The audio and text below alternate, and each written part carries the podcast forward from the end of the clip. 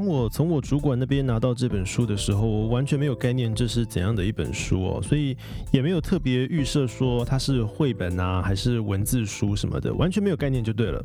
所以我打开第一页的时候有点被吓到，因为我发现整张白纸的正中间怎么会有一个小红点呢？真的很小啊！我想说这个是印刷错误吗？我是不是拿到瑕疵书了？就整个超紧张的，赶快多翻几页看看是不是也有类似的其他的。瑕瑕疵。结果，当我翻到下一面，我看到的却是在刚才那个红色点点的相同位置上，开出了一朵小花。嗯，再翻到下一页，同样是白色的纸，花朵开得更大了。我一张接着一张的翻了下去，终于在某一页看见了这个宇宙用超过整个版面、左右两页都塞不下的尺度，唰，无垠的扩张了开来。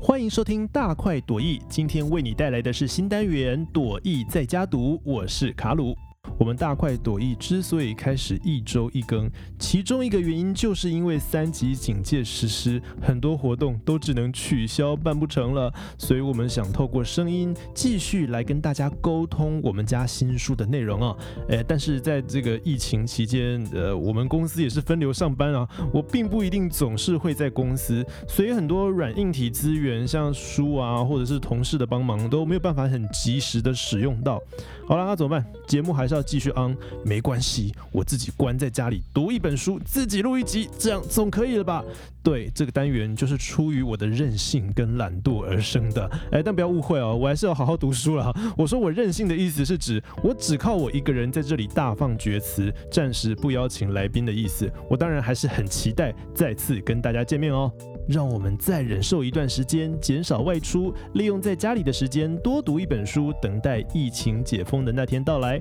也欢迎你到我们大块文化的粉丝专业或是 Apple Podcast 底下跟我讨论哦。好了，那刚才一开始跟大家聊到这本书的第一页，让我以为是印刷错误的那个小点点啊，这到底是在讲什么样一个内容呢？它是由德国漫画家 Jens Harder 严斯哈德所创作的图像作品《Alpha Directions 万物宇宙史》，这是一本在讲宇宙史的漫画书啦。那那个小点点让我以为是印刷错误的小点点，就是在大霹雳理论当中最一开始爆发出所有物质跟能量的那个小点点啦。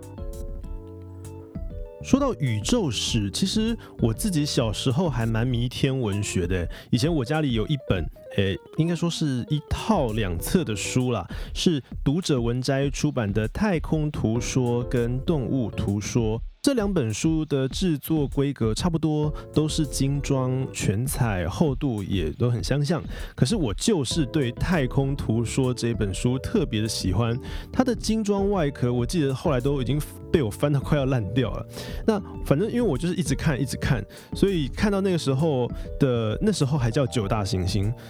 九大行星分别有几颗卫星，我都背起来了。总之，我当时对天文啊、太空这一类的书籍，真就百看不厌。爱不释手。相对的呢，那一本《动物图说》就被我晾在旁边，几乎没有翻过。现在想起来真的很对不起我妈的钱钱跟地球的树木，对不起。但可能随着年纪增长，又开始应付很多学科，像我后来也花很多时间读英文杂志啊，跟各国翻译的文学作品。上大学之后也开始玩社团。这就导致天文学跟地球科学就慢慢的从我生活当中淡出了。那回到这一本《万物宇宙史》哦，我觉得这作者非常有野心啊，他是用漫画的形式来呈现宇宙史的漫画，我觉得他就是要。勾起你小时候的对于天文啊、宇宙、大地、地球的这个这感情啊，它整本书的框架大概是这样：根据人类现有知识的推导呢，宇宙一开始是从一个小小的指点迸发出来的。经过了很漫长的一段时间，才发展出各种粒子啊、星系跟恒星啊，然后终于形成我们的太阳系当中的这颗太阳，还有我们赖以为生的这颗地球。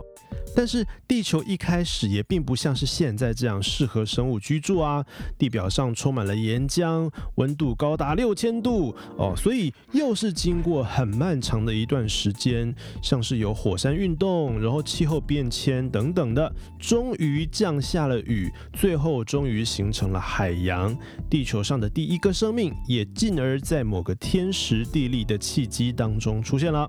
然后呢，又是很漫长、很漫长的一段时间，从藻类到细菌到浮游生物、两栖类、鱼类、恐龙、鸟类、哺乳类等等等等的发展，人类终于最后最后出现在这个地球上了。那这本书呢，就结束在人类登上历史舞台的前一刻，哦，大概是这样子的框架。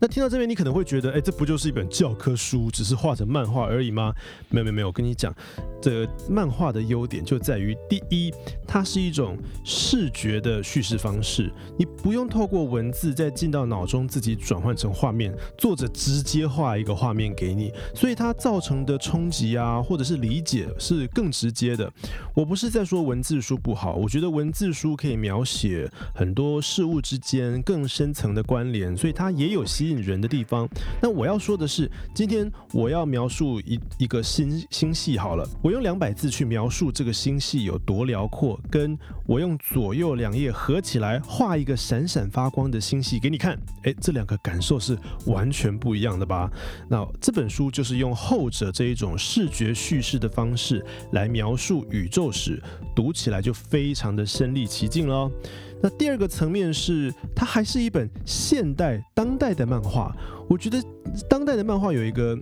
有个特色是，它的语法非常的讲究画格跟画格之间的关联。一个格子是大或小，安排在左边这一页还是右边那一页，你的线条跟造型所暗示给读者的阅读方向，都会影响读者去呃如何感受叙事当中的时间流动。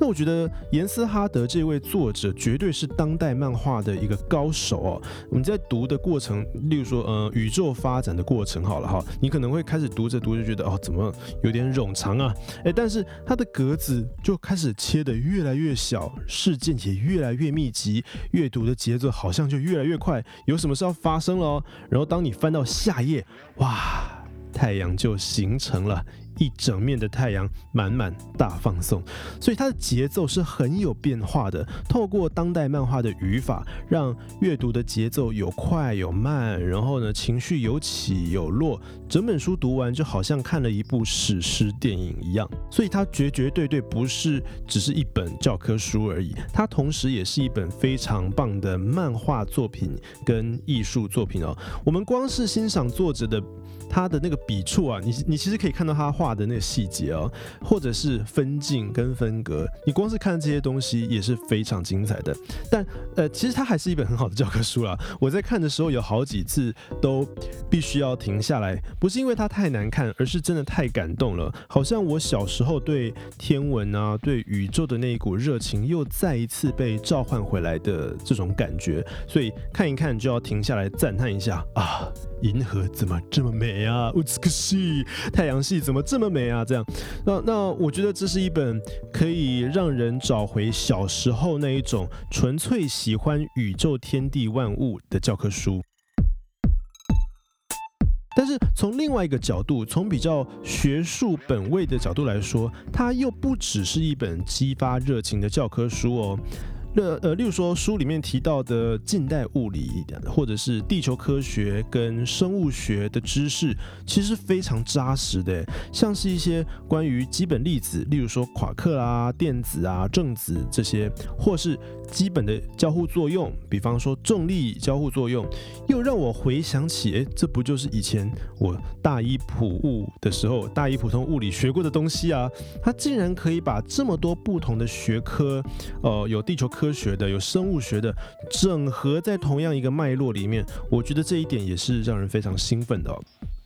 哎，我还想到一点，我刚才一直强调这本书在讲地球形成之前的事情，其实地球形成之后的故事也占了这本书超过一半的篇幅，尤其是后后三分之一在讲演化论的这个部分。呃呃，曾经喜欢过恐龙或者现在仍然喜欢恐龙的朋友，我想你应该会非常有兴趣。这书中大大小小各种恐龙都有，在水里的恐龙，在天空飞的恐龙。呃，我自己觉得很可爱啊，哈，这这没有什么特别的感情，但但我相信，如果是喜欢恐龙的人读到这边，应该会非常的兴奋才对，因为作者的艺术底子真的非常的扎实，他画出来恐龙真的栩栩如生，然后有在吃东西的，有在呃奔跑猎食的，天上飞的，真的各式各样都有，推荐给喜欢恐龙的你哦。好，那拉回来我自己的感觉啊，我盖上这本书以后，就开始在想，我们在求学或是工作的过程当中。对这个大自然的兴趣，常常在不知不觉当中就被抹杀掉了。可能是被书本课本抹杀掉，也可能是被考试，然后呢，也可能是被你的工作哦，你有其他的事情要忙，然后就慢慢忘记了小时候对大自然纯粹的喜欢。呃，那我觉得这一本《万物宇宙史》的作者，他用他非常高超扎实的绘画跟漫画的技巧，把这一部宇宙史画成了一部惊心动魄的史诗。有知识的成分，也有激发热情的成分，我觉得真的是一部很棒的作品哦。呃，老实讲，这有点可惜了，它的单价是真的有点高。不过以它的精致度来看，也真的是有这个价值。如果你是老师啊，不管是教高中国中、国小，甚至幼稚园，我觉得说不定都很适合在班上买个几本，搭配老师的课程，让同组的同学一起阅读哦。那现在因为疫情的关系，大家停课被关在家里也没关系。如果你是爸爸妈妈的话，你也可以透过这一本书跟小朋友一起共读、一起学习。透过老师或者是爸爸妈妈的引导，我想就算是幼稚园的小朋友也一定可以学会很多东西哦。好了，这集就跟你分享到这边，我是卡鲁，大快朵颐，感谢你的收听，我们下礼拜再见，走了一下，拜拜。